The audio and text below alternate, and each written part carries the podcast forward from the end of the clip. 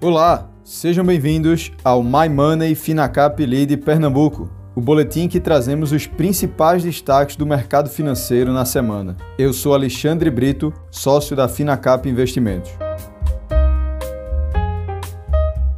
O Ibovespa acumulou a terceira semana consecutiva de alta e com isso volta a negociar próximo aos 112 mil pontos. Os investidores retomaram o apetite por ativos de risco na medida que o Banco Central americano sinaliza com mais clareza os próximos passos da sua política monetária. O início da última semana foi marcada por dados de inflação, com a divulgação do IPCA 15. A queda dos preços de energia elétrica, com a redução da bandeira tarifária em todo o Brasil, ajudou o índice a desacelerar na primeira quinzena de maio para 0,59%. O resultado para abril havia sido de 1,73%. Ainda assim, o indicador foi o maior para o mês de maio desde 2016 e veio acima da expectativa, que era de 0,45%.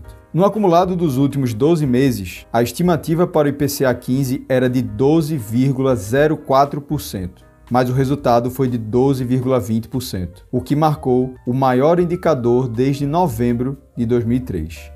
O número acima do consenso levanta discussões acerca do final do ciclo de aperto monetário, levantando a hipótese do Banco Central levar a taxa de juros acima das projeções atuais. Ainda na temática de inflação, o governo desenha projetos para frear a escalada dos preços em ano eleitoral. Por 403 votos a 10, a Câmara aprovou o projeto de lei que reduz o ICMS sobre combustíveis, energia elétrica, gás natural, comunicações e transporte coletivo. A expectativa é de uma redução nos preços desses segmentos, embora o impacto vá depender da alíquota cobrada pelos estados. Governadores e prefeitos tentarão impedir a aprovação da proposta no Senado, mas ameaçam também recorrer ao STF, devido à perda de arrecadação. Na agenda internacional, todas as atenções se voltaram para a divulgação da ata da última reunião do Federal Reserve, o Banco Central Americano. O documento reforçou a sinalização de que o Fed deve elevar a meta de sua taxa de juros de referência nas duas próximas reuniões, de junho e de julho, com dois movimentos de 0,5 ponto percentual cada um. O Fed elevou os juros em 0,5 ponto percentual na última reunião de maio, efetuando a primeira elevação de mais de 0,25 ponto percentual desde o ano 2000. Os investidores têm se mostrado receosos ao longo das últimas semanas com a desaceleração econômica nos Estados Unidos, temendo que um aperto monetário excessivamente rápido possa colocar a economia americana em recessão, mesmo que ele seja necessário para conter a disparada da inflação. Esses temores foram agravados no começo de maio pelos dados do PIB americano, que indicaram uma retração inesperada de 1,4% no primeiro trimestre. Em relação às empresas, o presidente Jair Bolsonaro demitiu o presidente da Petrobras, José Mauro Coelho, que estava à frente da estatal havia apenas 39 dias.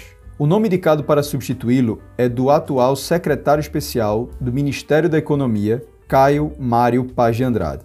Coelho foi o terceiro presidente da empresa a ser substituído do cargo. Nas últimas semanas, José Mauro Coelho enfrentava pressão do governo após a companhia ter reajustado o preço do diesel em 8,87% no dia 10. Um grupo de investidores sinalizou interesse em comprar cerca de 13 bilhões de reais em ações da Eletrobras, no que pode ser uma das maiores ofertas públicas já realizadas no Brasil. A transação deve ser lançada formalmente nos próximos dias, mas os bancos já começaram a entrar em contato com potenciais compradores. Se a operação for bem sucedida, poderá resultar na privatização da companhia. Com o aumento de capital, a fatia do governo poderá cair para abaixo de 50% do capital votante da empresa. Este foi o boletim My Money Finacap Lead Pernambuco. Até a próxima semana.